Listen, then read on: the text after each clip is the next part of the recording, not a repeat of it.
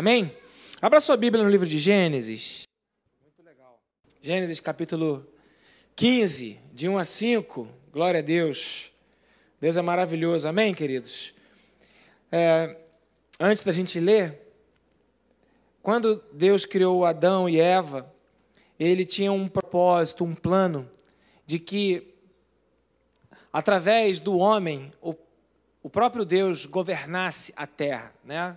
Falamos aqui, Gênesis 1, 28, fala sobre esse, essa missão que Deus deu ao homem de, de governar e de dominar sobre todas as coisas. E a Bíblia fala ainda em Gênesis que, na virada do dia, no final do dia, Deus aparecia para poder fazer uh, o feedback, prestação de contas. E aí, como é que foi seu dia hoje? O que, que você fez hoje? E com o advento do pecado, aí essa, houve essa separação de Deus com o homem. Né? E, na verdade, o propósito de Deus é ser Senhor. Né? Ser Senhor. Parece que se perdeu do longo, ao longo do tempo. Parece que a questão de, do tempo ela, ela nos deixou meio cansados, meio enfadados, fatigados com espera. E cada um acaba administrando o tempo do seu jeito. Mas o propósito de Deus é que ele seja Senhor, é que ele mande e a gente obedeça. Né? E quando o homem desobedeceu, deu-se o nome de pecado, o homem se afastou de Deus e começou a viver por conta própria. Aí Deus, ele então é, chama Abraão e ele fala para Abraão é, isso aqui que a gente vai ler, Gênesis capítulo 15, de 1 a 5. Depois dessas coisas, o Senhor falou a Abraão numa visão: Não tenha medo, Abraão, eu sou o teu escudo, grande será a tua recompensa. Verso 2: Mas Abraão perguntou: Ó soberano Senhor, que me darás se continuo sem filhos e o herdeiro que possuo é Eliezer de Damasco? E acrescentou: Tu não me deste filho algum, um servo da minha casa será o meu herdeiro. Então o Senhor deu-lhe a seguinte resposta: Seu herdeiro não será esse. Um filho gerado por você mesmo será o seu herdeiro. E agora o verso 5. Levando-o para fora da tenda, disse-lhe: Olhe para o céu e conte as estrelas, se é que pode contá-las. E prosseguiu: Assim será a sua descendência. Então, dentro desse processo de restauração do senhorio é, do governo de Cristo sobre a terra através do homem, ele chama Abraão porque, por causa do pecado, o homem se afastou, se distanciou. Aí teve aquela situação da, da iniquidade se multiplicar. Aí veio o dilúvio, todo mundo morreu. Noé foi resgatado. Aí Deus falou: nunca mais eu vou destruir a humanidade desse jeito. Mas o homem continuou distante. E Deus falou: então tá. Então eu, eu vou pegar um grupo, uma família um povo e vou usá-los como referência para que todos possam ver como é que tem que ser, como é que deve ser a coisa. E eu vou governar sobre esse povo, sobre esse grupo, e esse grupo vai fazer exatamente aquilo que eu pedir para eles fazerem. E na chamada de Abraão, Deus fala assim: ó, olha para o céu e conte as e conte as estrelas. Lá no retiro de carnaval, eu estava conversando com alguém, não sei quem foi, acho que foi o Ravel ou o Magno, eu não sei qual dos dois foi. Ele estava me dizendo: tem costume de olhar as estrelas. Eu tinha o costume de olhar as estrelas. E aí a gente bateu um papo sobre as estrelas. E realmente a estrela é uma coisa impressionante, né? Então eu coloquei aqui no Google uh, a luz das estrelas e achei um site chamado sobiologia.com.br. Estou fazendo propaganda, não ganho nada com isso não, só informação. Né? E diz assim, ó, parecer estranho, mas quando olhamos para as estrelas, estamos vendo o passado delas, ok? Quando olhamos para as estrelas, nós estamos vendo o passado delas. E fala um monte de coisa aqui, mas é, tem uma explicação muito interessante. A estrela mais próxima de nós, depois do Sol, é chamada próxima do Centauro. Eu não sabia. Né? Claro que você devia saber disso, mas eu não sabia.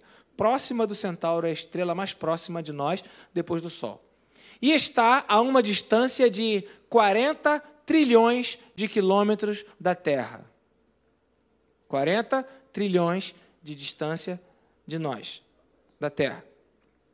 Isso quer dizer que a luz dessa estrela, que é a mais perto, demora cerca de 4,2 anos-luz para chegar até aqui.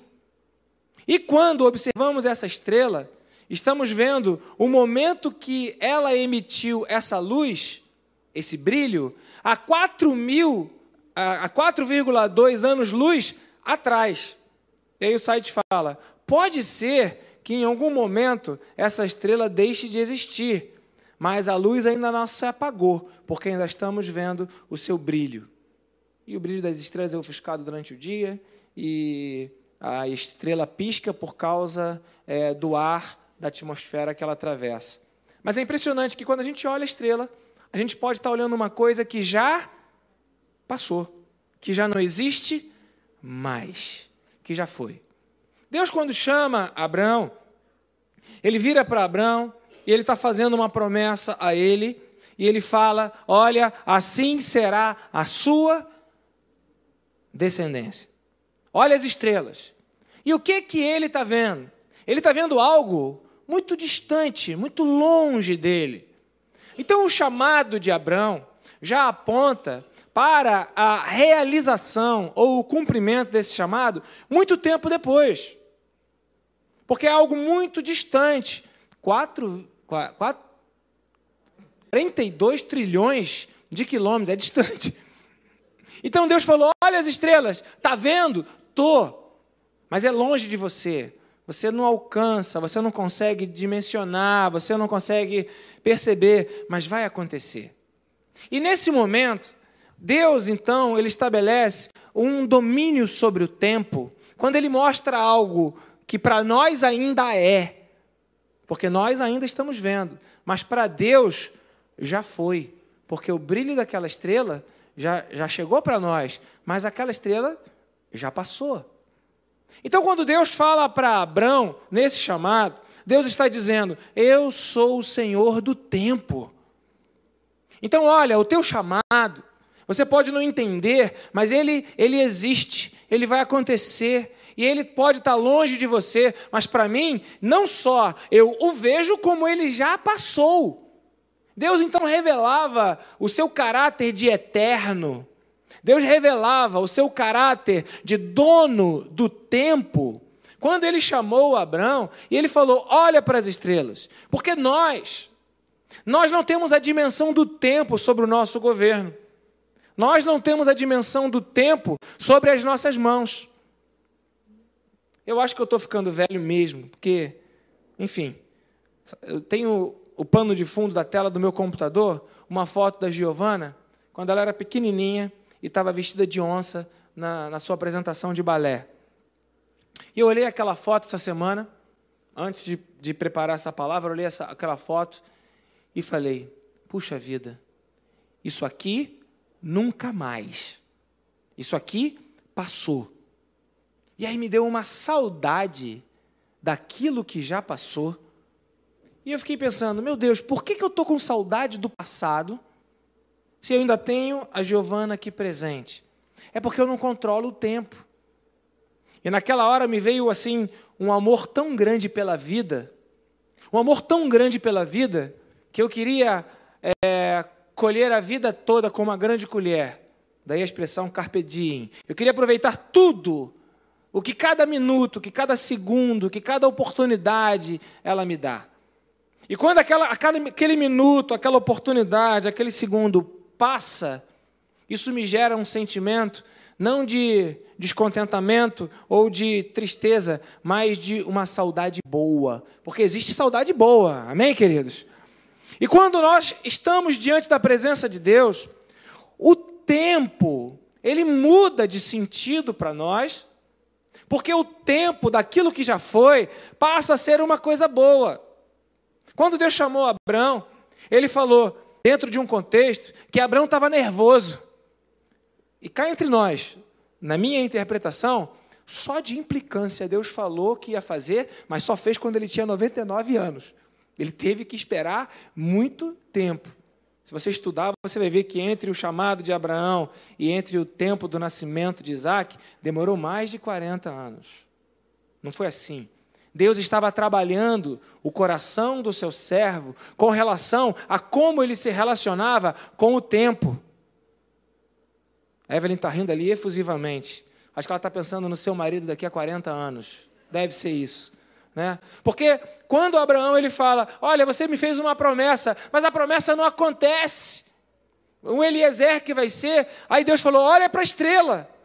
Acho que Abraão não entendeu nada, mas Deus sabia o que ele estava falando.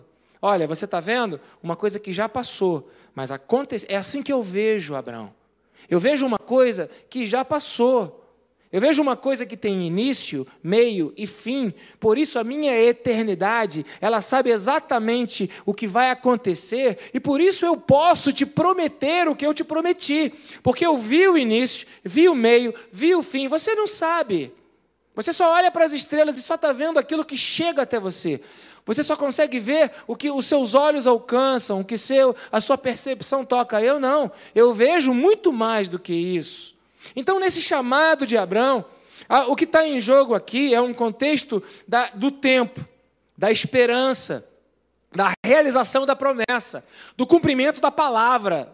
Se ia acontecer mesmo aquilo que Deus prometeu. E quando Deus ele fala para Abraão, olha para as estrelas, ele está falando, não, você vai ter tempo, então, é, essa, esse texto, ele fala sobre tempo, fala sobre promessa, fala sobre fé, fala sobre restaurar o senhorio de Cristo nas nossas vidas, para que o tempo das nossas vidas seja um tempo apropriado. Né? Por isso que Provérbios fala é, que nós devemos sondar, é, analisar, é, de alguma forma ter sabedoria para poder viver o nosso tempo com qualidade para alcançar um coração sábio.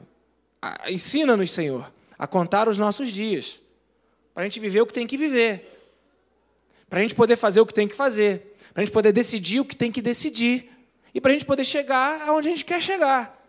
Porque na nossa, nas nossas decisões, nós não conseguimos enxergar a promessa de Deus. Nós não conseguimos enxergar que Deus ele está no controle. Nós não conseguimos enxergar que Deus é quem faz surgir, mas também Deus já, já, já tem o um final nas mãos. A Bíblia fala que o Senhor ele é o Alfa, ele é o Ômega, ele é o princípio, ele é o fim, e isso nos dá medo. Então, uma das coisas que você precisa ter em mente, bem clara na sua vida, que fé necessariamente vai te trazer medo. Fé necessariamente vai deixar você. Por isso você precisa da fé. Porque se você está seguro, se você está convicto, você não tem fé. Ah, aí você pode me dizer, é uma perspectiva diferente, porque eu tenho tanta fé que eu sinto segurança. Sim, mas você não vê, você não toca. E para você poder gerar a fé que te deu segurança, você primeiro precisou sentir a dúvida, sentir o medo. E só depois que essa dúvida é vencida pela fé, é vencida pela fé, é que a fé supera o medo. Mas, inicialmente, o fator gerador da fé, o fator igno da fé, né, é o medo, é a incerteza. Não vai acontecer. Abraão, o pai da fé, está num conjunto de situações, de circunstâncias, onde ele tem medo se aquilo que Deus prometeu, onde ele tem dúvida se aquilo que Deus prometeu iria de fato acontecer. Então vamos aprender com a origem, vamos aprender como a coisa nasce. Então, a, a, fé, ela não implica em algum momento a ausência da dúvida, ou a ausência do medo, ou a ausência é, de uma perspectiva humana e natural, como aconteceu aqui com Adão. Então, a fé, ela não é um sentimento. A fé não é algo que, que eu sinto. A fé é algo que eu escolho. A fé é algo que eu decido. A fé é algo que, de fato, eu acredito e fico firme naquela posição. Ó, eu vou escolher. Pá! Porque se eu não tiver essa perspectiva, vai ter dias que eu vou acreditar, vai ter dias que eu não vou acreditar, vai ter dias que eu vou estar bem, vai ter dias que eu não vou estar bem, mas à medida que eu consigo decidir, a fé ela é estabelecida. Porque eu decidi. Então, aonde começa a fé? Na decisão ou a decisão começa na fé? Não sei. Sei que as duas andam juntas. Por isso que a fé tem a ver com domínio. Porque quando Deus criou o homem, criou ele para acreditar, para dominar, para dar as ordens, para sujeitar as coisas, para ser é, aquele que vai organizar. E o homem acabou, com o passar do tempo, se afastando de Deus, ficando medroso, ficando com dúvida, não sabe o que faz, não sabe para onde vai, não sabe qual decisão tomar, e não tem a noção do tempo, desconfia. E aí é preciso uma posição, uma decisão, uma escolha humana e natural, mas que quando ela é pautada na promessa de Deus, essa escolha e essa decisão tem o nome de fé. Ou seja, o que é fé? É uma escolha, é uma decisão minha de acreditar naquilo que o meu Senhor disse para mim. Então só será restaurado o senhorio de Cristo na vida do homem quando ele decidir acreditar. E aí é que vem o título de Abraão, o pai da fé, porque ele creu contra a lógica, ele creu contra a esperança, ele acreditou, ele decidiu acreditar. Pô, mas ele tinha 99 anos, mas ele decidiu acreditar. Ele escolheu acreditar, ele não esperava mais nada, ele já não, não pensava mais nos sentimentos dele, a alma dele já devia estar em frangalhos, ele deu um não estou nem aí, e ele falou: Eu escolhi acreditar, eu tenho fé. Por isso ele foi considerado o pai da fé. Fé é uma decisão. Então, agora, Josué, capítulo 10, versículo 1, vai contar a história de uma, de, um, de uma situação muito interessante. O contexto aqui é falar sobre o tempo e falar sobre a fé. E esse texto de Josué, capítulo 10, do verso 1 até o 15, conta uma história, é um texto longo, mas conta a história de uma guerra, quando o Israel não estava ainda é, como Deus gostaria de estar. Né? Então, vou tentar ler e tentar te explicar para você não se perder no texto.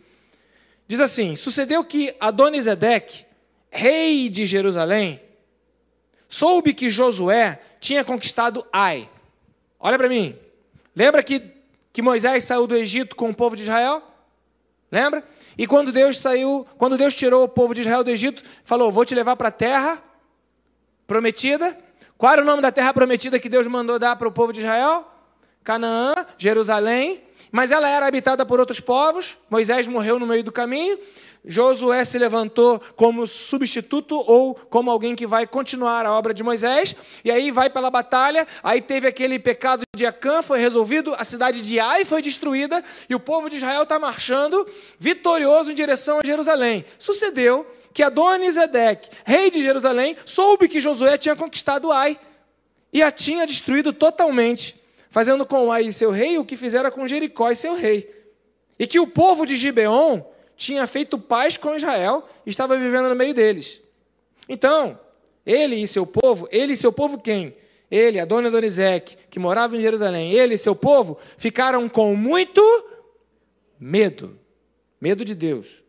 Pois Gibeon era tão importante como uma cidade governada por um rei. Era maior do que Ai, e todos os seus homens eram bons guerreiros. O que, que aconteceu? Gibeon fez aliança com Josué. Então esse rei aqui, Adonisedeque, que era o rei de Jerusalém, ficou morrendo de medo. Uau, eles destruíram Ai. Gibeon é maior do que Ai, fez aliança com Josué. E eles estão vindo aqui para nos destruir. Nós estamos com medo. Verso 3. Por causa desse medo, Adonisedeque, rei de Jerusalém, fez o seguinte apelo a Oão, rei de Hebron, vírgula, a Pirã, rei de Jarmute, vírgula, a Jáfia, rei de Laques, vírgula, e a Debir, ou Debir, rei de Eglon. Dois pontos. Qual foi o apelo? Venham cá e ajudem-me a atacar Gibeon, pois ela fez paz com Josué e com os israelitas. Verso 5. Então, cinco reis dos amorreus, os reis de Jerusalém, de Hebron, Jarmute, de Lax e de Eglon, todos os cinco reis, reuniram-se e vieram com todos os seus exércitos, cercaram Gibeon e a atacaram. Lembra que Gideon estava com aliança com Josué. Lembra que eles atacaram por causa do medo. Então, Jerusalém queria se defender, chamou outros reis, se juntou com eles para atacar por causa do medo. Ok? Verso 6 então. Os gibeonitas enviaram a seguinte mensagem a Josué, lá no acampamento de Gigal: Não abandone os seus servos, venha depressa, Salve-nos, ajude-nos, pois todos os reis dos amorreus que vivem nas montanhas se uniram contra nós. Aí Josué, verso 7, partiu lá de Gilgal com todo o seu exército, inclusive com seus melhores guerreiros. E disse o Senhor a Josué: Não tenha, não tenha. Espera aí, então é, o Adonisedeque pediu apoio dos cinco reis para destruir Gibeon, porque estava com Josué, que foi chamado para ajudar Gibeon, é, ouviu de Deus: Não tenha. Queridos, o medo está presente o tempo todo em todo mundo. Disse o Senhor a Josué: Não tenha medo desses reis. Eu os, eu os entregarei nas suas mãos. Nenhum deles conseguirá resistir a você. Isso é uma promessa ou não é? Não tenha medo. Eu vou te ajudar. Eles não vão ganhar. Quem vai ganhar é você. Isso não é uma promessa? É ou não é? Mas não tinham cinco reis lá para lutar contra? Não tinha ainda Adonisedeque mais os cinco para lutar contra Gibeon? E Josué estava indo lá para ajudar o, o amigo? E ele não estava sentindo medo, mas Deus disse: não tenha medo. Aí Josué e todo o seu grupo tinham uma opção: ou ter medo e voltar atrás, ou ter medo e acreditar em Deus e continuar adiante. Verso 9: Depois de uma noite inteira de marcha, desde Gilgal, ele não parou, ele não deu margem para o medo, ele não deu margem para o desânimo, ficou caminhando o tempo todo, marchou a noite inteira, desde que saiu lá de Gilgal. Josué os apanhou de surpresa. Verso 10, aí é que é o cumprimento da promessa. O Senhor os lançou em confusão diante de Israel, que lhes impôs grande derrota lá em Gibeon. Os israelitas perseguiram na subida para Bet-Oron, os mataram por todo o caminho até Azeque e Maquedá. Verso 11. Enquanto fugiam de Israel, na descida de Bet-Oron para Azeca, do céu o Senhor lançou sobre eles grandes pedras de granizo que mataram mais gente do que as espadas dos israelitas, cumprimento da promessa que Deus havia dado. Verso 12: No dia que o Senhor entregou os amorreus aos israelitas, Josué exclamou ao Senhor na presença de todo o povo. Dois pontos. Sol, pare sobre Gideon. E você, ó lua, pare sobre o vale de Ajalon. O sol parou, a lua se deteve, até a nação vingar-se dos seus inimigos, como está escrito no livro de Jazar. O sol parou no meio do céu, por quase um dia inteiro não se pôs Verso 14: Nunca antes nem depois houve um dia como aquele, quando o Senhor atendeu a um homem. Sem dúvida, o Senhor lutava por Israel. E o verso 15: Então Josué voltou com todo Israel ao acampamento em Gilgal. Amém, queridos? Josué, ele vira para o tempo. Ele vira para o dia e ele vira para a noite, ele vira para o sol, e ele vira para a lua e declara: Tempo, você não vai atrapalhar aquilo que Deus está fazendo na minha vida. Tempo, você não vai atrapalhar, você não vai impedir de que a promessa de Deus se cumpra na minha vida e na vida do meu povo. Tempo, eu te dou uma ordem: para nós precisamos aprender a colocar o nosso tempo em ordem. Você foi criado para dominar sobre todas as coisas. Você, filho de Deus, servo do Senhor, foi criado para dominar sobre tudo e não ser dominado sobre nada.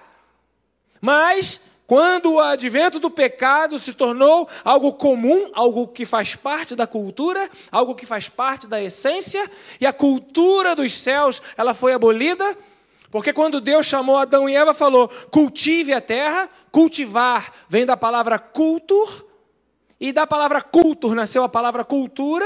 O que Deus queria dizer é: pratique cultura, crie cultura, faça cultura, tenha a cultura dos céus. E eu vou reinar em vocês, E o tempo não vai atrapalhar. Quando veio o pecado, a cultura mudou, o homem começou a fazer, a decidir, a escolher coisas erradas nas suas decisões. Ele abandonou a cultura do céu e se apropriou dos seus próprios desejos, das suas próprias vontades, do seu próprio cultivo. Começou a fazer as coisas do seu jeito. Mas o plano de Deus nunca foi esse. O plano de Deus foi ser senhor do povo. O plano de Deus foi revelar o senhorio dele através da sua vida. O plano de Deus foi rompido quando o pecado veio. Ah, então Deus enviou o seu único filho para que todo aquele que nele crê não pereça, mas tenha a vida eterna, para restaurar aquilo que foi partido. O que foi partido? O senhorio de Deus sobre a vida da sua criação. Parece que hoje todo mundo quer Jesus como Salvador. Me salva, me ajuda, me cura, me dá, mas como Senhor, diz o que eu tenho que fazer que eu faço, para onde que eu tenho que ir que eu vou, me diz com o que eu tenho que lutar que eu luto. Parece que ninguém quer. E aí o senhorio de Deus, ele vai sendo perdido ao longo do tempo, e muitos que querem cultuar a Deus, culto também vem da palavra culto. Muitos querem cultuar a Deus, mas querem cultuar ao Deus que salva, mas não querem cultuar ao Deus que é Senhor. E quando você não entende o senhorio de Cristo, você não terá domínio sobre todas as coisas, porque o domínio sobre todas as coisas que lhe foi entregue foi roubado por Satanás. Isso está lá em Lucas capítulo 4, na tentação. Ó, oh, se você prostrado me adorares, eu te darei porque me foi dado. Quem deu foi o homem. Aí Jesus falou: Não, não, não, não, não, não. Estou fora. Estou nessa não. Eu sei quem eu sou, sei o que está acontecendo. Por isso que quando Jesus morreu, ele foi lá no inferno, tomou, tomou das mãos do Satanás a chave da morte, tomou as chaves do inferno, tomou, não pediu. E falou: É meu, eu resgatei de volta. E agora eu entrego ao meu corpo, que é a igreja. Você é a igreja de Cristo? Você tem a vida nas suas mãos, você tem o domínio nas suas mãos. Então veja, o que aconteceu aqui nesse texto entre, entre é, é, o, o, povo de Jerusalém, o rei Adonizedeque, o povo amorreu, e entre Josué, é, Gibeon, isso. O que aconteceu aqui? Não era diferença de medo, mas era diferença de Deus. Não era a diferença de, de uma pessoa para outra, porque eram iguais, mas era a diferença de quem estava no controle, de quem estava no domínio, de quem mandava de fato, de quem era o Senhor de fato. Nada diferente do que aconteceu com Elias lá no Monte Carmelo, quando os profetas de Baal e foram desafiados: ó, oh, clama aí o teu Deus, que eu vou clamar o meu. O que responder é de fato Deus. O, o problema é que nós estamos vivendo um evangelho que as pessoas, os crentes, os servos de Deus, não querem servir a Deus, querem apenas ser salvos por Deus. Deus me ajuda nisso, Deus me ajuda naquilo, Deus me ajuda naquilo outro. E aí o tempo passa. Só que o tempo não está sob o domínio daqueles que escolhem por conta própria. O tempo está sob o domínio daqueles que estão debaixo do senhorio de Cristo, porque um dia para o Senhor é como se fossem mil anos. Lembra das estrelas? Abraão só viu a pontinha, o reflexo, que talvez até de uma estrela que já tivesse passado. Deus não. Deus ele viu o nascimento daquela estrela, Deus ele viu o fim daquela estrela. Ele sabe o ontem, ele sabe o hoje, ele sabe o amanhã. Ele é o Deus eterno que conhece todas as coisas. Por isso, quando ele promete, ele cumpre. E muitos têm perdido a dimensão do tempo da vida por medo, por falta de fé. O que será? Como vai ser? O que, que vai acontecer? Então, o cristianismo, ele não é mais apenas uma filosofia ou uma ideia de alguém para ser ajudado. Não é assim que funciona. Se alguém te ensinou assim, querido, aprenda que isso está errado. O verdadeiro cristianismo é quando Deus é o teu Senhor, e sendo o teu Senhor, o reino dele acontecendo na tua vida, isso trará consequências para você. Malaquias fala: então vereis outra, outra vez a diferença entre o que serve a Deus e o que não serve. Tem diferença. Nós lemos aqui aquele texto de, de Mateus, né? logo no início do culto, é quem dizem os outros que eu sou? E vocês, o que dizem? Quem que, que vocês acham que eu sou? É uma diferença entre os outros e os discípulos, entre os outros que não têm o Senhor, mas aqueles que têm o Senhor, tem uma diferença. E a diferença está, consiste no domínio sobre o tempo para que o Senhor possa executar a promessa que ele declarou sobre a sua vida. O tempo está nas suas mãos. Você é senhor do tempo. Por quê? Porque o Senhor te dá esse domínio, mas quem não tem o Senhor perde o tempo. Aí fica atrasado. Perde o tempo, fica com saudade do que já perdeu perde o tempo, fica sentindo falta daquilo que já foi um dia, daquilo que teve um dia, e só fica pensando no passado. Olha a fotografia lá e fica falando: Meu Deus, perdi esse tempo, nunca mais, acabou, já era. E aí o tempo passa a ser o Senhor. E aquilo que foi perdido, muito embora a palavra prometa: eu restituirei os anos que foram consumidos pelo gafanhoto.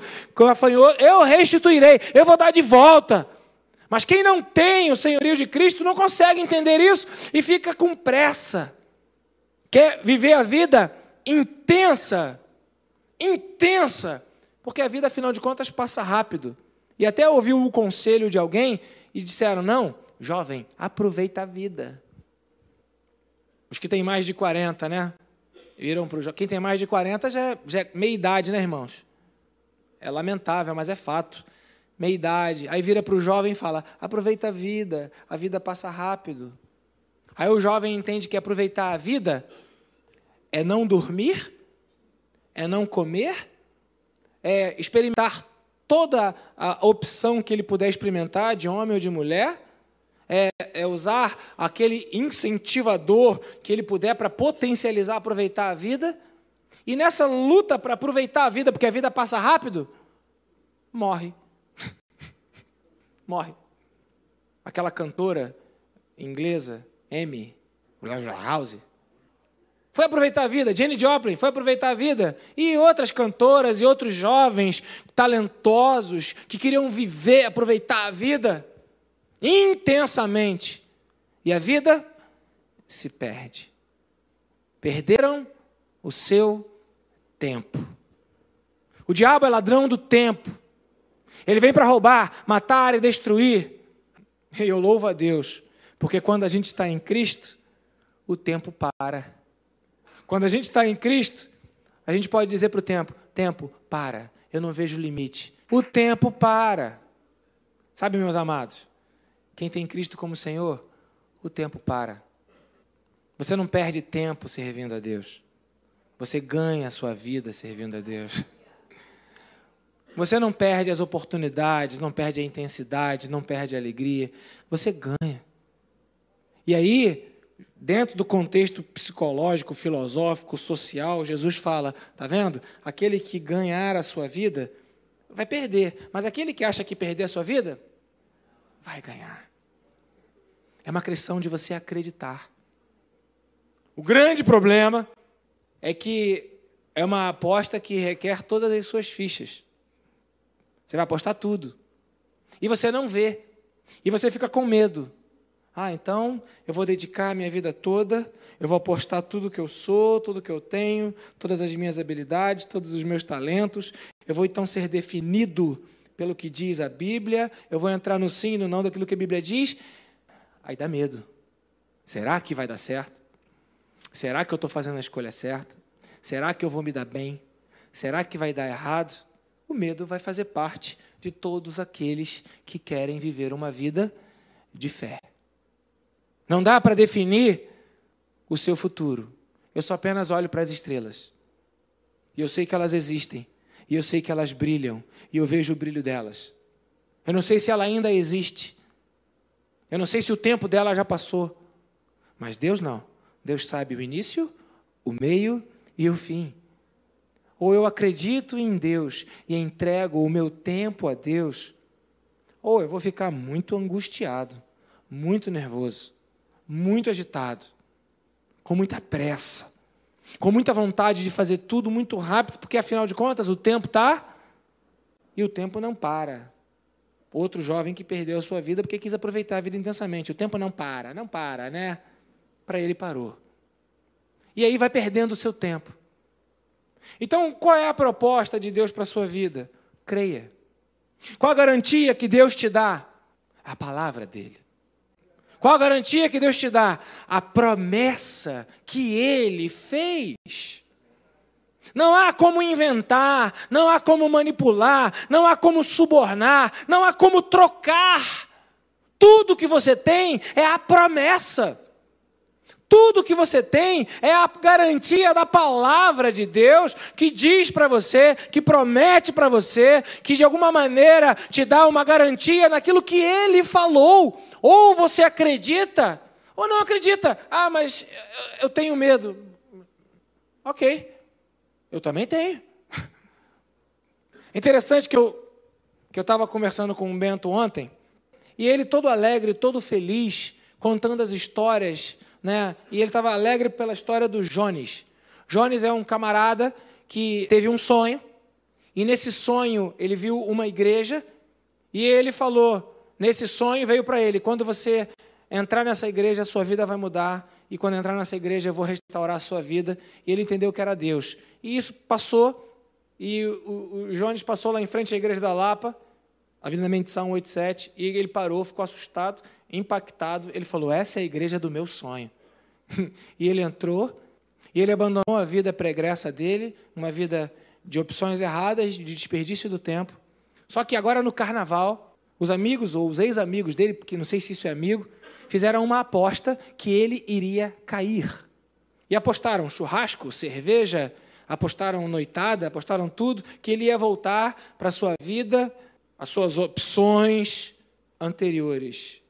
E o Bento estava todo realizado quando o, o Jones virou para ele e falou assim: ó, nem saí de casa, pastor, porque eu posso fraquejar, porque eu sei que a carne é fraca, mas eu não caí, não, todo mundo quebrou, foi a cara.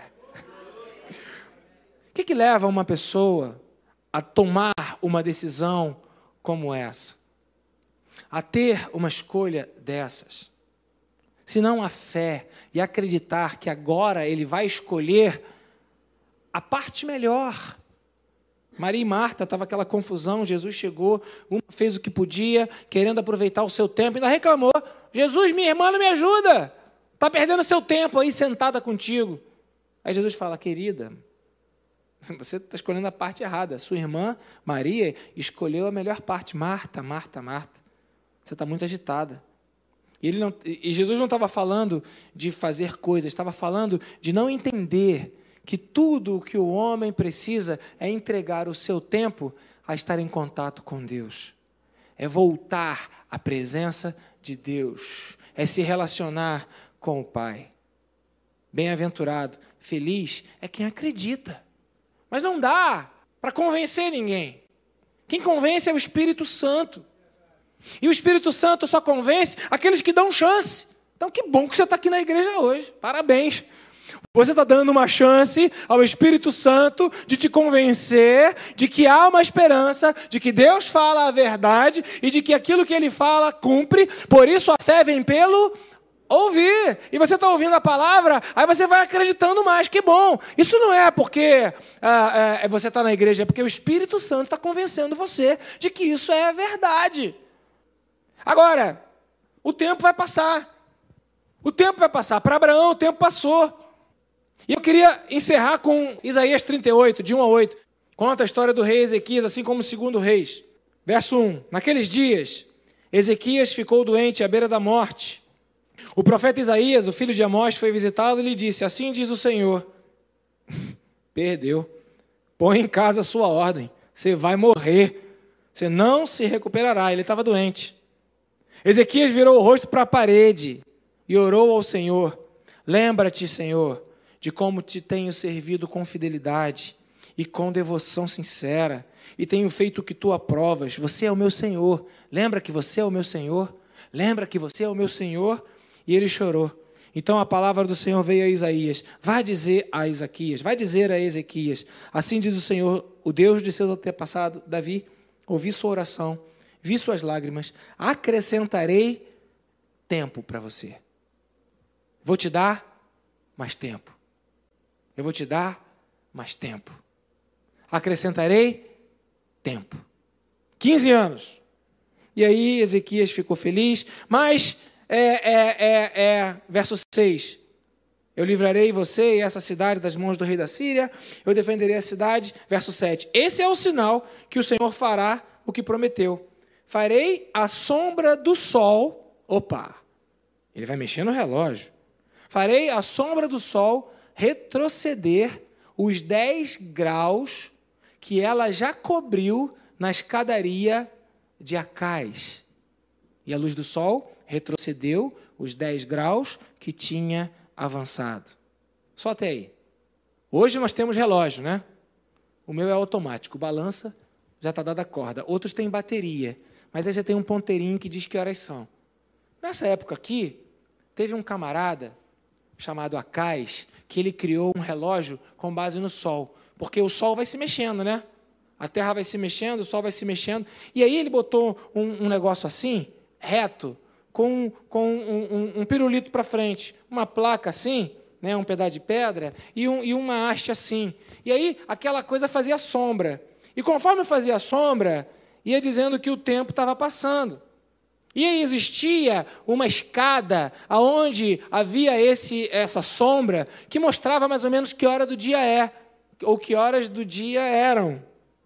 E aí quando Ezequias falou: "Deus vai me dar tempo", como é que eu posso acreditar que Deus vai me dar tempo? Eu tenho medo, eu preciso de tempo. Não, Isaías, Ezequias. Deus manda te dizer, Ele vai te dar tempo. Como? Você vai ver um sinal. O tempo vai voltar. O sol retroceder significa a mudança de sombra, sombra vai mudar o tempo. Porque, caso você não saiba, aprenda aqui agora. O que, que faz o tempo ser tempo? O movimento de rotação e translação. E à medida que a Terra dá uma volta em torno do Sol, é feita às 24 horas. Só que quando o Sol muda a sombra, é como se o tempo tivesse voltando. Sabe o que, que isso aponta? Sabe o que, que esse texto mostra? Sabe o que, que isso quer dizer? Isso quer dizer que quando você tem a Cristo como seu Senhor, quando você coloca Deus como Senhor da sua vida, se preciso for, quando Ezequias ele viu o tempo voltar, isso aponta para nós que quando a gente acha que perdeu tempo, mas se a gente orar ao Senhor e falar, Deus, eu fiquei sem tempo, eu perdi meu tempo, mas Senhor, aqui ó, eu, eu acreditei, eu, eu, eu fiz o que tinha que ter feito. Deus é capaz até mesmo de fazer o seu tempo voltar. Isso fala de restituição. Isso fala de restauração. Isso fala de conserto. Isso fala de um novo tempo na presença de Deus. Deus é o Senhor do teu tempo, querido. Não tenha medo de crer em Deus. Não tenha medo de confiar na promessa do Senhor. Não tenha medo de se entregar à palavra de Deus. Não tenha medo. Porque se você tiver autoridade como Josué, você para o tempo. Mas se você estiver fraco, doente, aflito como Ezequias, o próprio Deus vai dar um jeito no tempo para você. Ele vai te dar mais tempo, ele vai voltar o tempo e você vai viver aquilo que você precisa viver. Isso é uma decisão, isso é uma escolha, isso é uma opção de vida. É entregar o tempo da sua vida nas mãos do Senhor. Na verdade, tudo que nós estamos tratando é de tempo. Queremos tempo para viver. A vida é boa e a vida oferece muitas coisas e queremos tempo. Por isso a Bíblia diz que Deus amou o mundo de tal maneira que deu o seu único filho para que todo aquele que acredita não perca o seu tempo. Pelo contrário, tenha tempo o tempo todo. Não pereça, mas tenha a vida eterna.